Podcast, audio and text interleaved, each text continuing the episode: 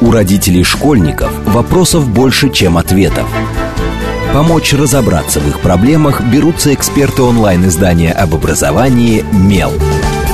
Радиошкола «Большой разговор». Программа предназначена для лиц старше 16 лет.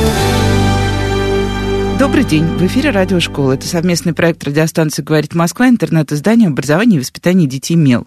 У микрофона сегодня я, Надя Попудогла, издатель «Мела», а в гостях у меня Лада Шаповалова, художник, иллюстратор, а, член Союза художников России и куратор программ UTINS Art and Design и Creative Drawing в Universal University.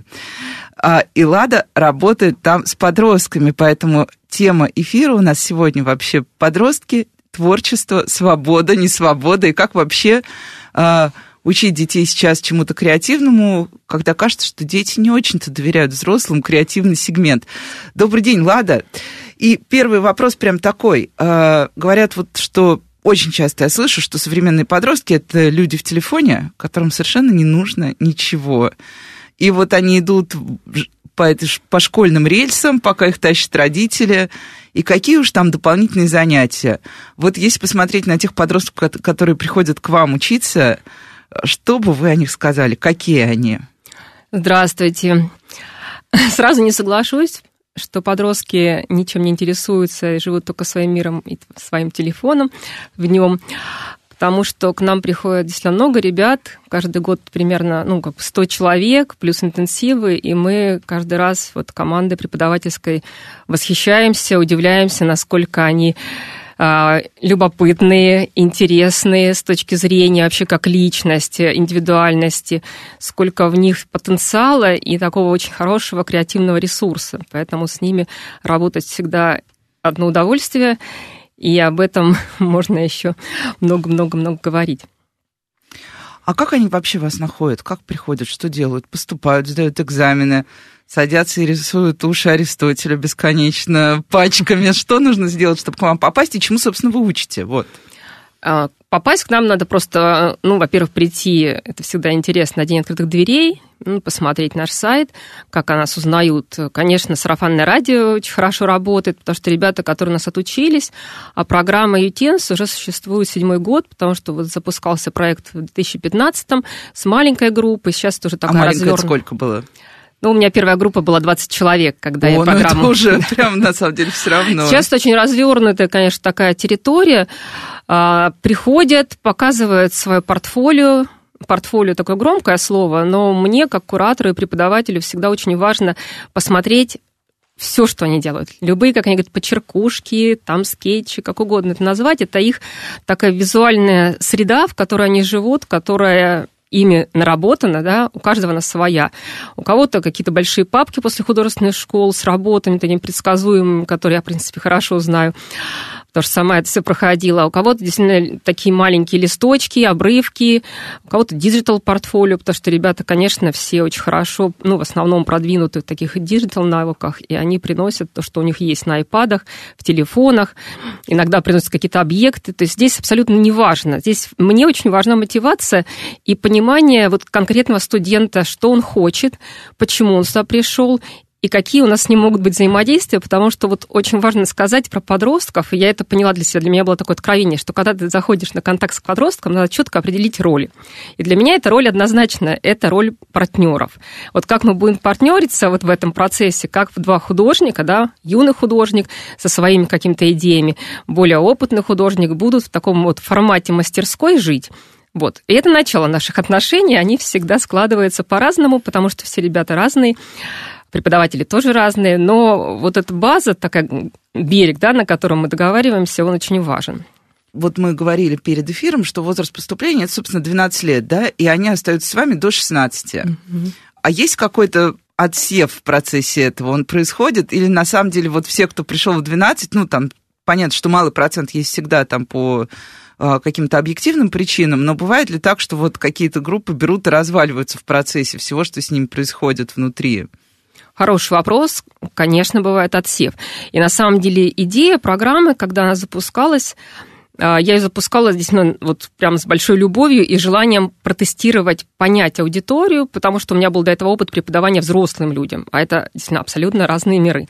И вот очень хотелось понять, как ребенок будет себя тестировать, тестировать свои границы, тестировать свои интересы. В этом мы ему взрослые помогаем, но в этом как бы основная миссия программы не сделать там всех художниками, да, и всех дизайнеров, а именно помочь раскрыться и когда мне студент там после первого года обучения говорит, я все-таки решил пойти, не знаю, в музыку, да, прекрасно, у меня кто-то уходил в медицинский институт, в экономический. Это для меня это абсолютно нормально, потому что я считаю, что вообще, ну, как бы абсолютно в этом уверена, что творческий процесс, он не обязательно про творческие там, навыки визуализации или каких-то там работ с объектами, с материалом.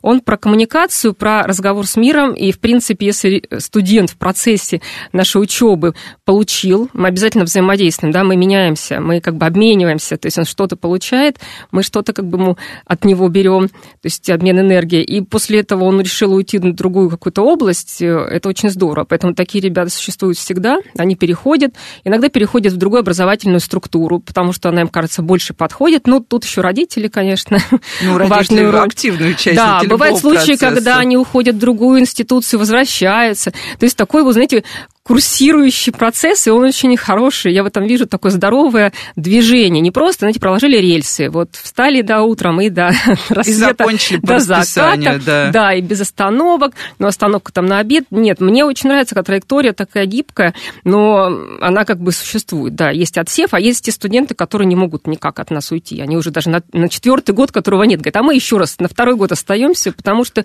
тут вопрос не в годе, не в сертификате, а в том, что они нашли свою территорию, они нашли свою свою команду, и им комфортно. И это правда, тоже такие есть лояльные пользователи. Поэтому очень живой процесс внутри у нас. Ну вот когда мы говорим художник, да, я опять повторю, сразу вот когда мы говорим, вернее, юный художник, сразу что у нас всплывает в голове? У нас всплывает в голове художественная школа. Чем вы отличаетесь? Чему вы учите? Там понятно, чему учат. Ну, я думаю, даже не нужно объяснять. Э, те, кто знает, те знают, а те, кто не знает, им, наверное, не будет интересно.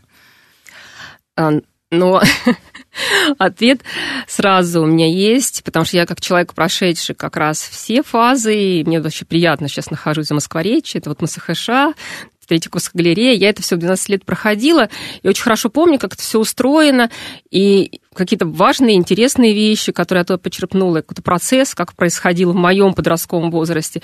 Поэтому изначально вообще очень хотелось создать такую живую, развивающую историю, которая не такая прям фундаментальная. Академическая. Да, академическая, которую там вот зафиксировали, бетоном залили, и вот она существует без всяких там исключений из правил.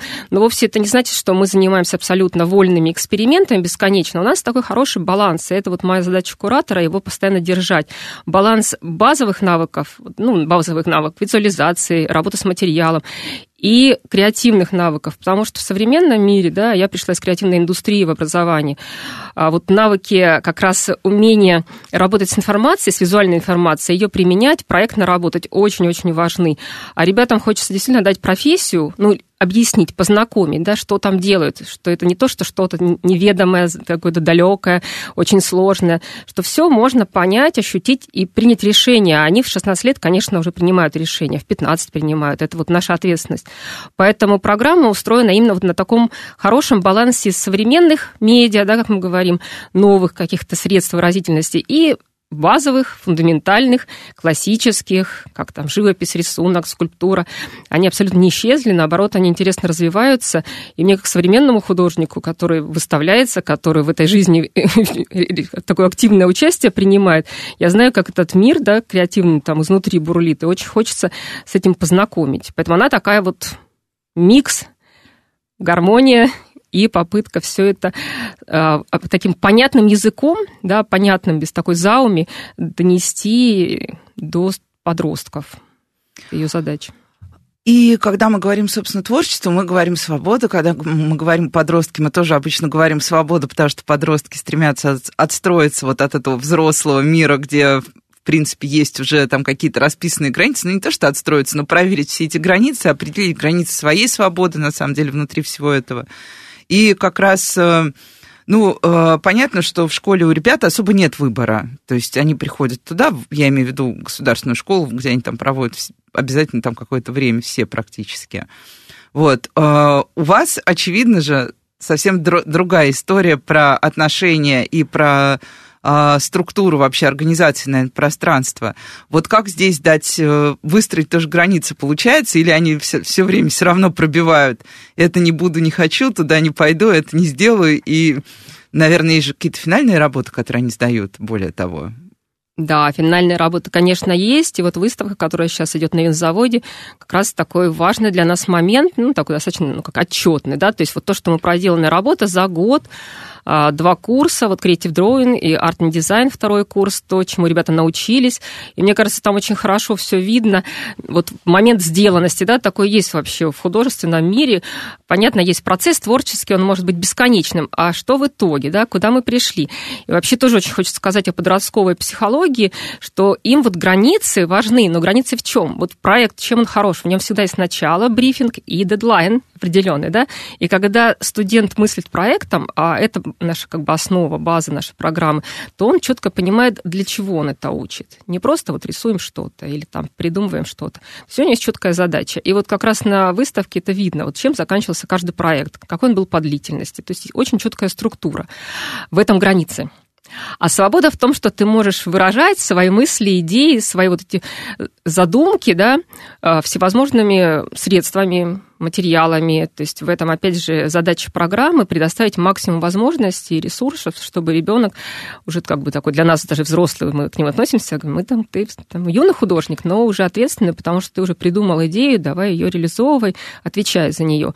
В этом тоже такой вот хороший челлендж. И есть все средства, чтобы эту идею воплотить.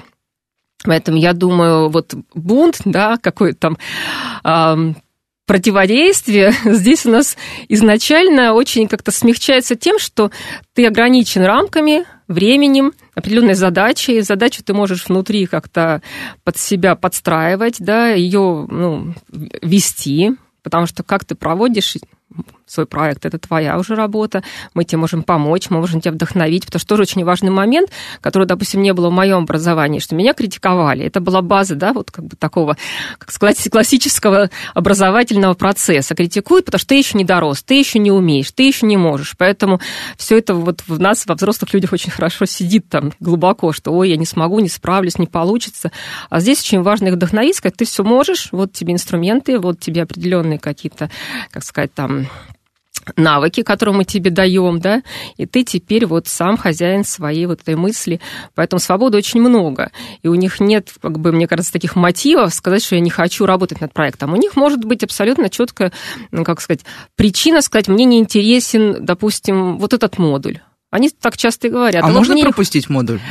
Вы знаете, нет, модуль мы не, не, не советуем пропускать, но мы как, как построена программа, мы говорим, хорошо, вот сейчас у нас идет этот месяц, мы занимаемся, не знаю, там, fashion-дизайн, да, если это программа арт-дизайн, то есть вот, а потом следующий будет модуль фотографии. Поэтому мы тебе советуем послушать, взять максимум, что ты можешь с этого модуля, это месяц, всего там, не знаю, 4 занятия по воскресеньям.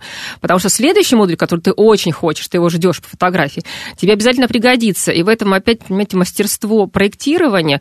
А я считаю, что у нас уже такой хороший накоплен опыт, когда мы проектируем, и в каждом модуле, да, который по цепочке идет там из месяца в месяц, навыки перетекают, задачи перетекают, чтобы опять студент понимал, что это не просто так вот здесь время терял и ждал там какого-то любимого предмета, а ты вот, вот то, что получил и зевал, сегодня, на ты используешь завтра, да. И на самом деле так и есть, но это опять, это проектирование, это вот методика, как мы работаем как методисты, то есть, опять же, анализируется каждый год программа, ее результаты, и э, вот, вот этот э, тюнинг происходит, потому что, ну, во-первых, дети приходят разные, но еще есть такой момент, вот у нас бывает там больше мальчиков, меньше мальчиков, да, вот как бы интересы инсайты по вот аудитории подростковые, они плавающие, то есть есть какая-то база, но вот в какой-то группе складывается, там, вижу, у них интерес там к аниме, а вот в другой группе он там как-то пониже, они интересуются там какими-то другими историями. Это тоже очень важно вообще быть в контексте спрашивать, поэтому мы очень много общаемся, мы очень много ходим на разные экскурсии, у нас такие дискуссии постоянно происходят, чтобы чувствовать их настроение, понимать, что им интересно с точки зрения темы. А с точки зрения навыков, э, я думаю, что опять в процессе ребята понимают, что навыки им все нужны. То есть, ну, бывает, конечно, вот что-то больше, что-то меньше люблю. И, и, опять же, у них всегда есть выбор, потому что они проекты выбирают. На втором курсе, вот чем он интересен у нас, вот арт дизайн, что у них есть возможность, такая ротация проектов, у них всегда есть выбор хотя бы из двух да, модулей, потому что они могут пойти там на фотографию или пойти там, на 3D-моделирование. Следующий модуль там, современное искусство или текстильный дизайн. Понятно, что там большинство девочек идут на текстильный дизайн, а мальчики выбирают современное искусство или там комикс. То есть вот эта вариативность, она заложена в программе, и я думаю, тоже такой хороший момент э, выровнять вот внутри ситуации, чтобы каждому художнику было интересно работать. А если вот вернуться так к тому самому портфолио, и вот сейчас уже прозвучало слово и аниме, и комиксы, а есть э, такое, такое вот какое-то уже уставившееся убеждение, что подростки и комиксы — это абсолютно неразделимая вещь, а подростки и аниме — это неразделимая вещь. А вот насколько по тому же, что они приносят в качестве портфолио, можно сказать о том, что действительно такой высокий интерес, он сохраняется, или есть что-то, что мы вообще не видим. Ну, просто понятно, что аниме бесконечно на слуху и в самых разных контекстах, но явно, что этим, наверное, же не исчерпывается то, что там подростки видят, что они пытаются копировать, что им нравится. Ну, конечно, аниме – это их среда обитания.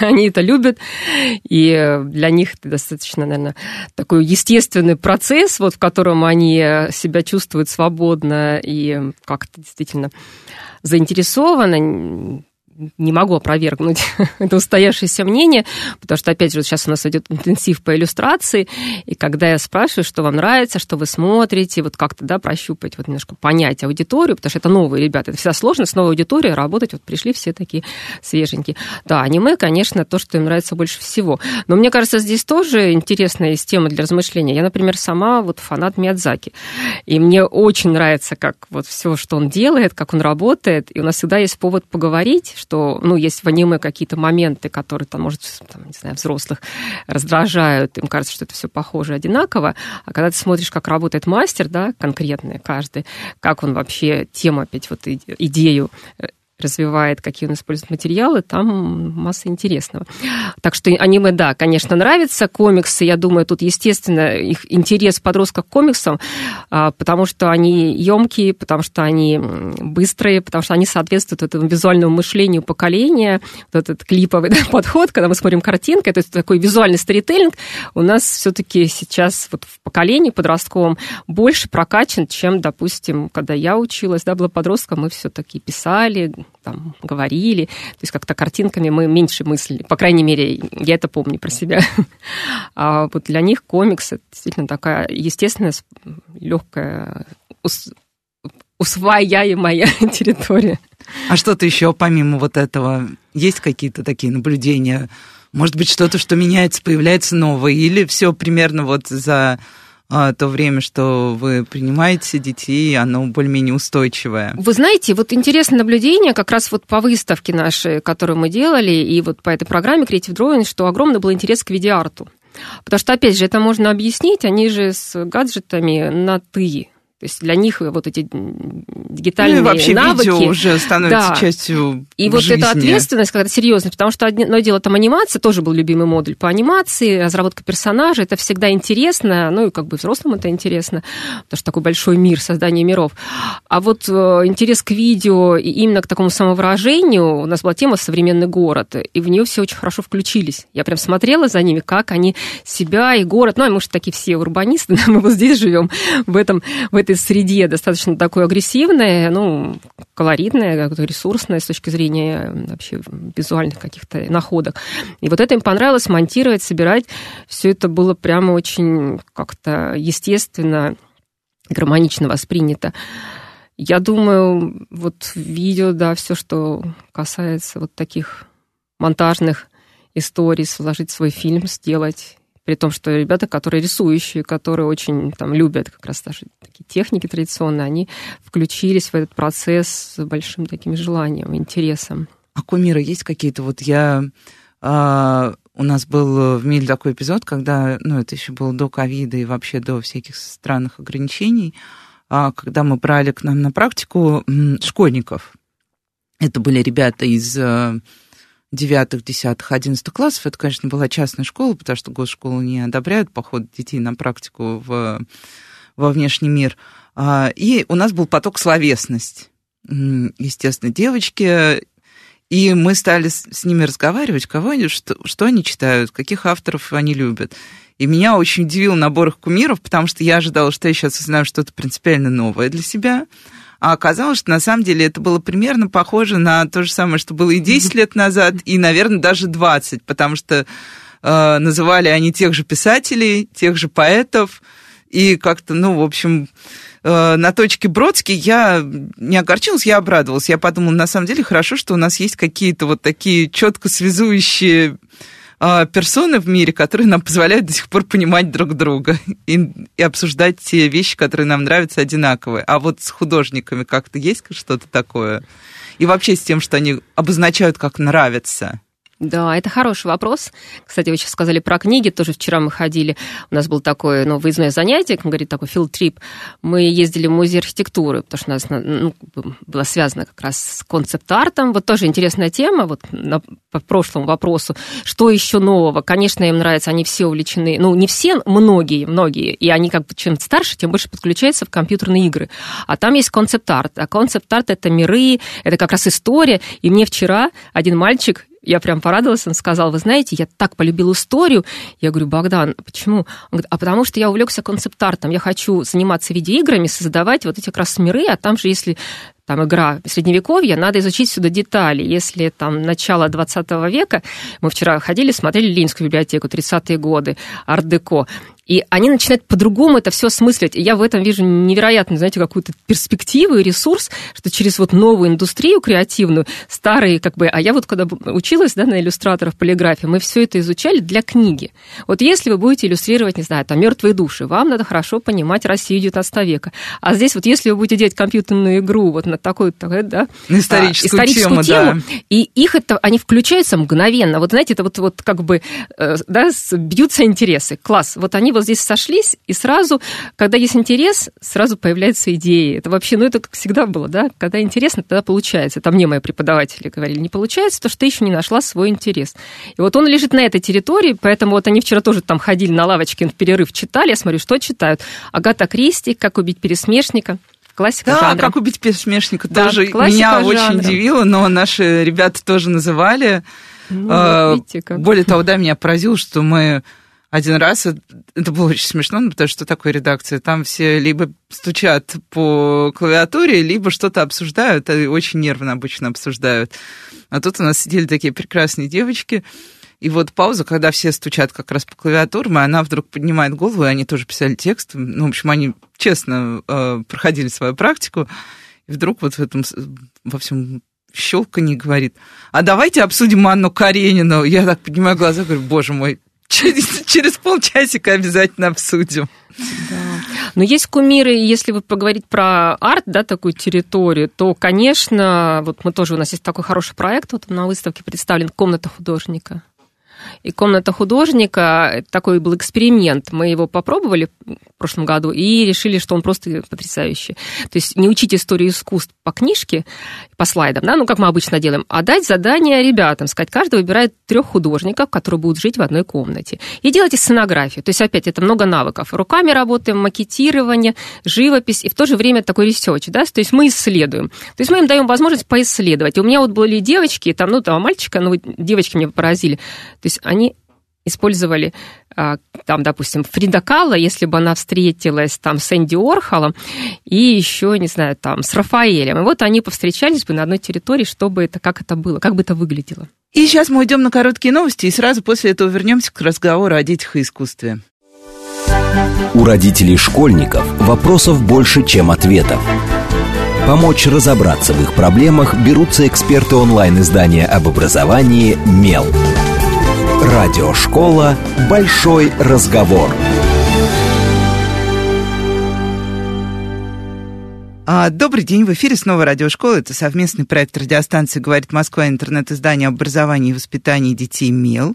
У микрофона по-прежнему я, Надя Попудогла, главный редактор «Мела». В гостях у меня по-прежнему Лада Шповалова, художник, иллюстратор, член Союза художников России и куратор программ UTINS Art and Design и Creative Drawing в Universal University. Это программы для подростков, а, где подростки э, не художественная школа, но много искусства и много свободы. И говорим мы на самом деле о том, какие наши нынешние подростки, что им интересно, когда они приходят заниматься, что-то узнавать о вот мне не очень нравится словосочетание, но мы его часто используем, креативной индустрии и так далее и тому подобное.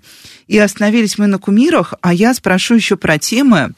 Как раз вот э, я несколько лет подряд бывала на выставках проекта «Каскад», где, худо... где подростки тоже создают свои художественные э, произведения.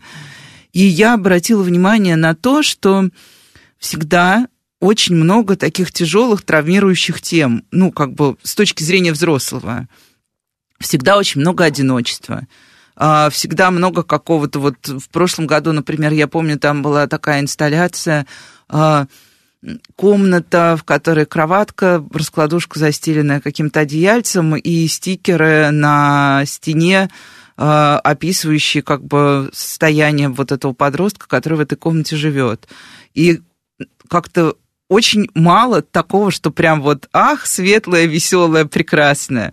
У вас тоже вот видно это в настроениях или все-таки какой-то есть другой ракурс? Ну, настроение у подростков, конечно, такое пограничное.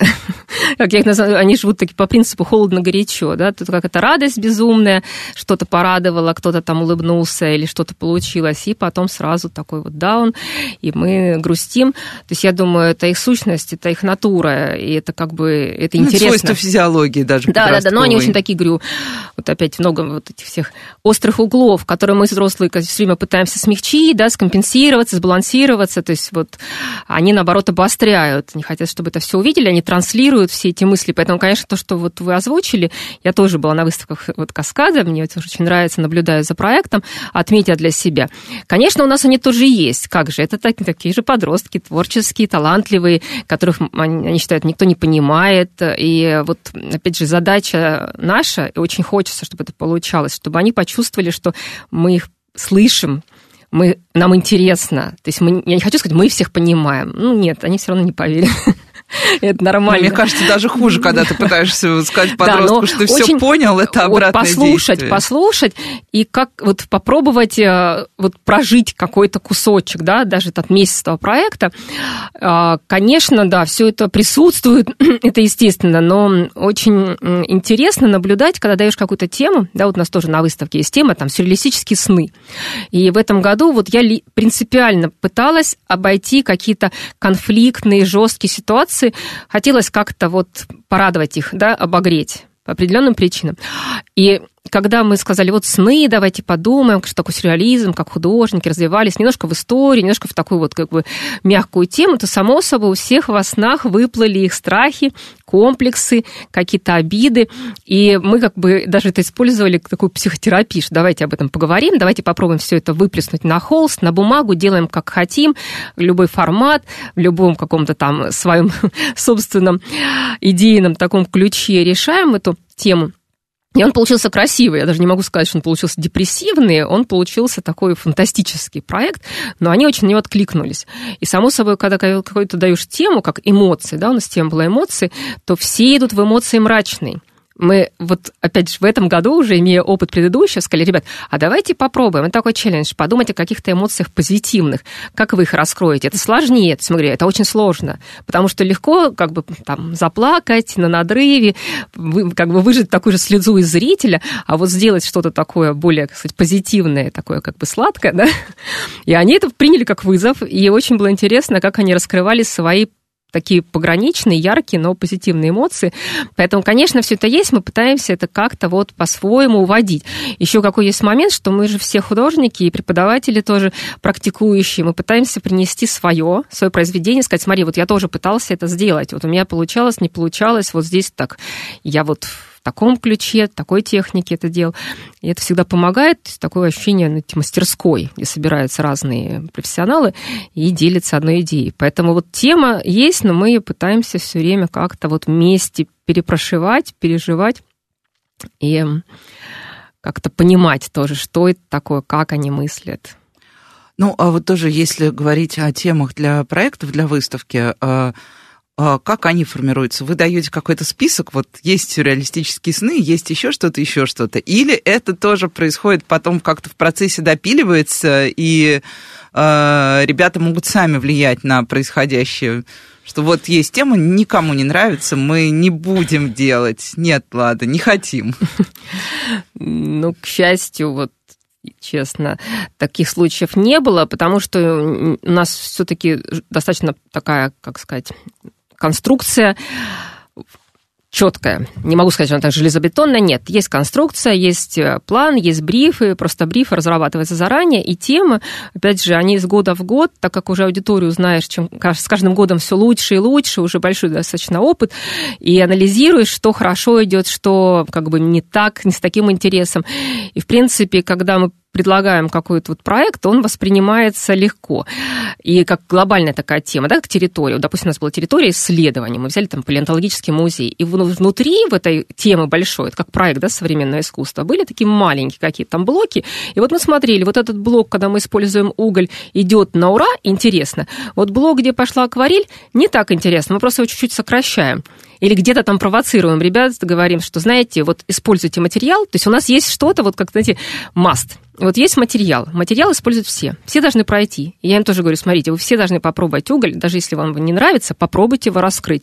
Но внутри вы можете уже как-то под себя придумывать. Не рисуй там углем портрет, нарисуй мне, не знаю, там стул. Или что-то там, свой сон. Вот, потому что все равно должна быть какая-то четкость. Опять же, для подростка нельзя абсолютно вот его пустить там на самотек, потому что они тогда теряются. Я тоже много раз замечала, когда ну, это совсем... даже взрослые теряются. Да, когда, когда делаешь, что хочу, да. он не знает, что делать. Ну, есть такие уникальные там дети, которым вообще, как вот я когда училась, говорят, есть студенты, которых учить не надо, им надо не мешать. Но он один, а группа у нас, не знаю, 30 человек как минимум. Поэтому, конечно, какие-то рамки мы определяем, и рамки в основном, вот для меня тоже важно, как художник, материал. Вот материал, он вообще это, мы счастливые люди, преподаватели, мне кажется, как бы на креатив, креативных да, всех э, этих направлений и территорий, что у нас есть возможность всегда идти от материала, и материалов много, большая такая вариативность, и он всегда ведет, он подсказывает, он вдохновляет. Поэтому тема да, внутри материала, она может как-то меняться не нравится, говорю, сон, рисуй свое утро, как ты проснулся, да, ну, опять вот на базе вот этого проекта. Или не нравились вот эти эмоции, когда мы говорили, мы говорим, мы очень хотим вот этот, у нас там была печаль, там sadness, ну, хорошо, ну, печаль. А вот печаль, она какая бывает, да, она не же всегда такая прямо депрессивная, ужасная, она же бывает светлая, ну, или давайте подумаем внутри темы, как ее можно там как-то вот развивать. Но Какие-то, конечно, границы есть, и э, такой вот свобода, она ее достаточно, чтобы там внутри развиваться, потому что все-таки творчество, оно предполагает э, ну, много свободы. Даже если ее запрещают, закручивают, оно там протекает через эти щели всегда. Ну вот есть свобода, есть еще слово, которое очень любят произносить в классической школе, дисциплина. А, и я как раз тоже помню, когда я общалась, ну, когда-то, когда-то давно, мне кажется, даже в этой студии с Каскадом, а, мне рассказывали кураторы, что есть, ну, по крайней мере, были определенные проблемы с тем, чтобы вот а, дотащить, то есть, что все радостно включаются в, на старте, подготовку выставки. Mm-hmm. А потом происходит неизбежный такой какой-то момент провисания, где приходится прям брать и ну, как бы тащить. часть детей тащить, тащить. Ну, дети тоже плохое слово. Ну, часть э, участников проекта. Вот у вас тоже такое какое-то есть? И как вот, да, как... Ну, потому что мне кажется, что для любого творческого человека вообще состояние тупика в какой-то момент, оно супер естественно. То есть, да, бывают моменты, когда ты э, чувствуешь, что ты полон силы, можешь, э, понимаешь, к чему ты и как идешь, но неизбежно, ну вот я, по крайней мере, знаю, что так бывает с теми, кто пишет. Когда ты пишешь, пишешь, и ты написал свои 8 авторских листов, а надо сдать 10. И на девятом авторском листе ты все вдруг залип и не знаешь, что же делать дальше со всеми этими прекрасными придуманными героями и их приключениями. Знаете, у нас вот в этом плане есть такая, конечно, хитрая методика. Я просто в свое время, когда начинала разрабатывать, я тоже с этим столкнулась. Первый год вот наши программы, что все бодро, весело, а вот уже все, ну, такое выгорание, усталость, она, в принципе, к концу года есть у всех, и у взрослых, и у преподавателей. И поэтому я для себя такой сделала вывод, ну, такой методический ход, что последние проекты всегда будут групповые. Это все равно будет командная работа. Во-первых, это очень полезно с точки зрения вот этих как раз гибких навыков, что они начинают взаимодействовать, они друг друга уже узнали, они подружились, потому что, понимаете, что мне кажется вот очень важно, чего, допустим, не хватало мне. Когда я себя вспоминаю подростком, мне хотелось вот единомышленников, свою группу, да, свою такую вот банду или там клуб, как угодно, чтобы вот тебя действительно, когда я помню, вырвалась там из школы, да, общеобразовательной, где все были чудесные, но они были про физику, про математику, про музыку, про что-то другое. И тут вдруг я попала в художественное училище, а там все об одном, и это такое счастье, я просто летала. Я это просто хорошо помню, и очень хотелось, чтобы вот это же транслировалось на программу. Поэтому они уже сдружились, у них уже появилось такое комьюнити. И когда они даже устали, и поодиночке, вот нет каких-то там, знаете, ни слов, там, ни музыки, ни сил, тут вдруг групповой проект финальный, да, вот этот, который мы делаем там в апреле, в мае. И они включаются. Там вот где-то кто-то устал, другой подхватил. Где-то посмеялись, поболтали, да, вот такой вот эта коммуникация хорошая произошла, она всегда дает ресурсы, она дает всегда, как бы вот подпитывает идеи. И это, в принципе, на каждом курсе есть такой проект. Он разный. Там вот на втором у нас курсе арт-дизайн, он связан больше с граф-дизайном, они делают вместе один журнал, вот эти наши зины. На первом курсе они делают маски, огромные. Опять же, ставишь масштабную задачу которую одному не, ну, я просто... Не затащить, Не да. затащить, да. Для меня это тоже такой хороший кейс, потому что я его давно отработала и очень люблю. И наблюдаю с восторгом, как это все идет, потому что все устали, но когда все устали и всем миром ты собираешься и делаешь, а потом в финале, конечно, мы делаем видео, монтируем, ну вот переключаемся на другой навык. Кто делали руками, тот начал монтаж. О, ура, видим результат. А вот на третьем, вот, на, ну, вот Creative Drawing, это выставка. Выставка, это тоже всегда такой восторг, да, ты такой, не знаю, по-хорошему заряжен вот этим всей подготовкой, тоже все развешивать, уже все выдохнули, уже все нарисовали, все, ребят, больше не рисуем, больше не монтируем, развешиваем. И это предчувствие праздника, оно вот как раз здесь всех собирает. Поэтому последние месяцы, они вот таким образом спроектированы и как-то срежиссированы, это работает. Потому что, конечно, бывает такое, что все ступор, идей нет. Кстати, я ребятам постоянно говорю об этом, просто на своем опыте, что это нормально для художника это нормально, он не может постоянно, я же говорю, мы же не китайская фабрика, там, выдавать норму и пошел там спать. Мы можем где-то провиснуть, погулять, посмотреть, вот как раз переключиться на общение, на деление вот с собой, да, принесите книжку, там что-то. То есть это тоже вполне себе хорошая такая история. Ну и сейчас я откачусь немножко к первой половине нашей программы, где прозвучали фразы про вот практику критики в художественных школах. А, и я вспомню одну историю, она как бы вообще никак не связана с тем, о чем мы сейчас говорим с точки зрения смыслов. Это история про абьюз в одном известном московском художественном лицее. А, она была о преподавателе-мужчине. Но что меня удивило, а, мы очень много, ну, когда готовили репортаж об этой ситуации, очень много говорили с выпускницами и выпускниками. А, и в том числе это художники, работающие здесь и сейчас – и преподаватель был известен тем, что он, ну, очень критично относился к тому, что делали дети. Это, ну, как вот нам описывали, это могли быть скомканные работы, брошенные кисти на пол. Но ему в итоге ученики благодарны, потому что они говорят, что если бы не было вот такой вот жесткой критики, они бы не выросли теми, кем они выросли. И точно такую же историю мы слышим очень часто, что в том, что связано с э, художественным образованием, будь то музыкальная или вот художественная школа, что если бы там с палкой сзади не стояли, я бы так хорошо бы на инструменте не играл. Вот если про музыкалку. Вот как с критикой, как, какой у вас, где у вас граница критики? Ну, хорошая Потому что критиковать-то да. понятно, что надо, но бывает разная критика. Ну, вот я сразу, знаете, когда ко мне приходят на собеседование с родителями, мне вообще всегда важно увидеть всех вместе. Ну, я как бы, как тоже как мама, понимаю, что очень важно родителям сразу сказать, что вот у нас немножко будет по-другому я вам сразу говорю, что вот мы делаем вот, вот наши какие-то методики, они вот такие.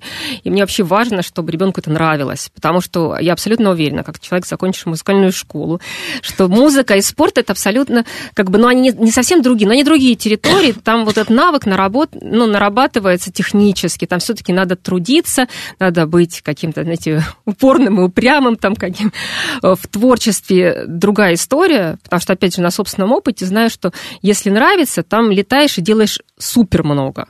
ну, невероятно много, а там количество перерастает в качество, ну, у кого-то, а кто-то сразу гениально что делает. Но, как правило, все равно это такой, ну, серьезный труд.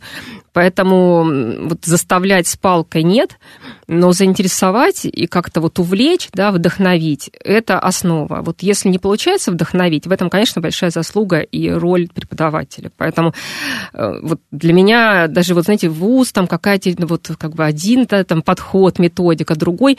Во всех вот этих мирах, планетах, да, какие бы ни были разные институции, очень важна личность. Потому что я тоже вспоминаю какие-то удивительные личности, которые мне встречались, вспоминаю личности, которые мне говорили, да что ты, никогда ты не будешь ничего делать, там, заведешь семью и будешь там сидеть, не знаю, рисовать для детей какие-нибудь развлекал.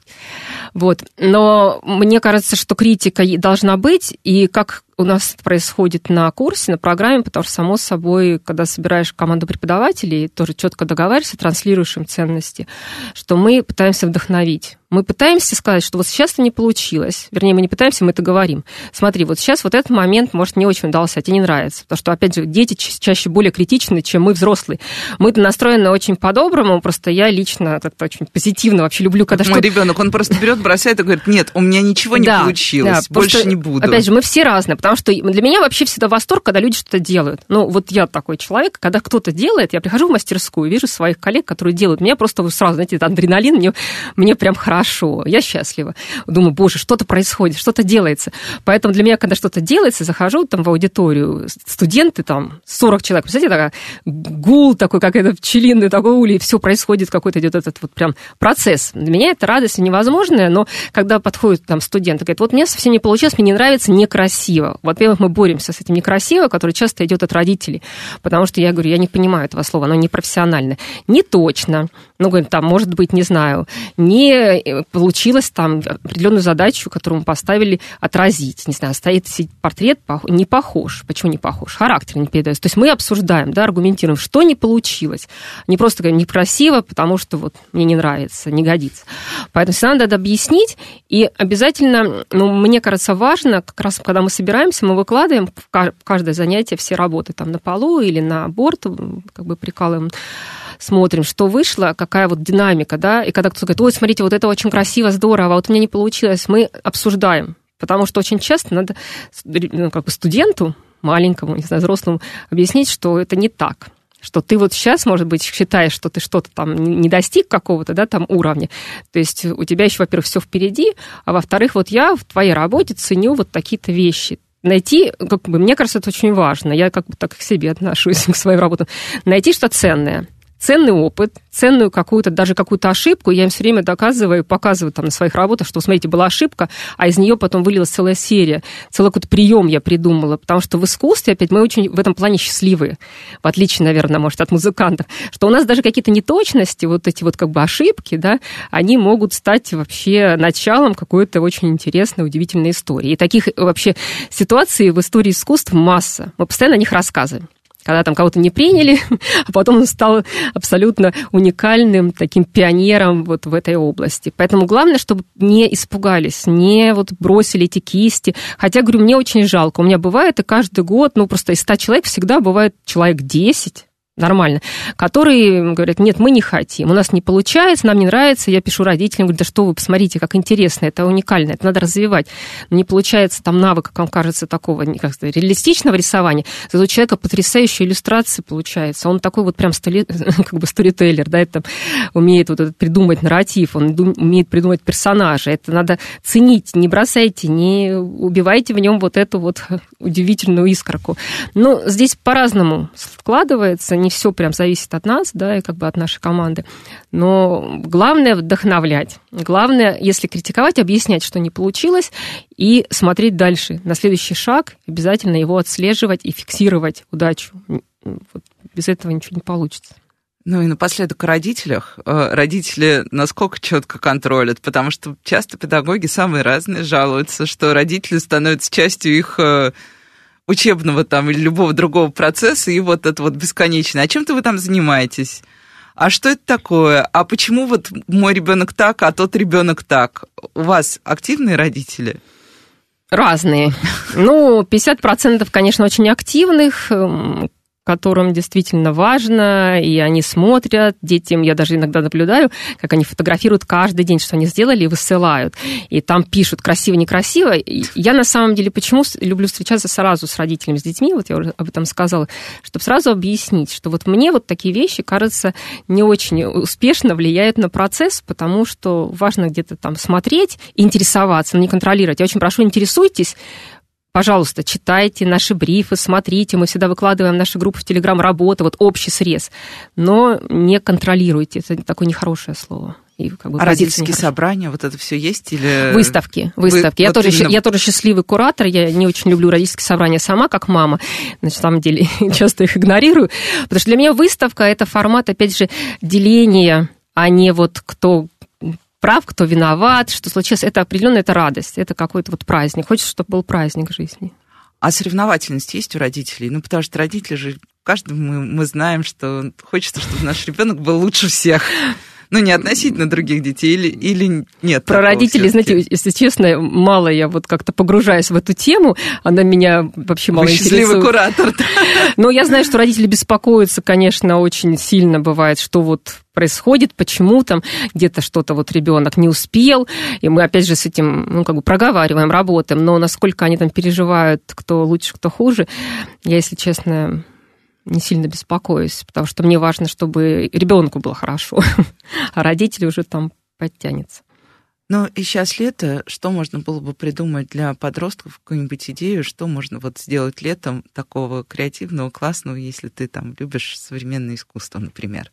Или просто попробовать какие-то прям простые идеи, как бывает, придумайте карту или что-то в этом роде.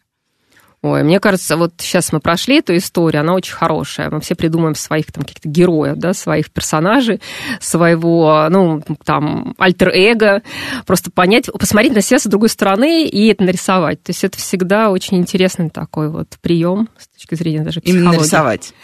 Ну, вылепить 3D, э, digital вообще, sketching, как угодно. Просто немножко на себя посмотреть с юмором, да, и даже на свои какие-то, не знаю, страхи, комплексы, какие-то свои недовольства с собой, попробовать это визуализировать и придумать еще какую-нибудь историю. Вот это было хорошая, кстати, тема. Кстати, а вы следите, куда потом идут дети? Те, которые вот ушли, не, не остались на еще да. один второй год?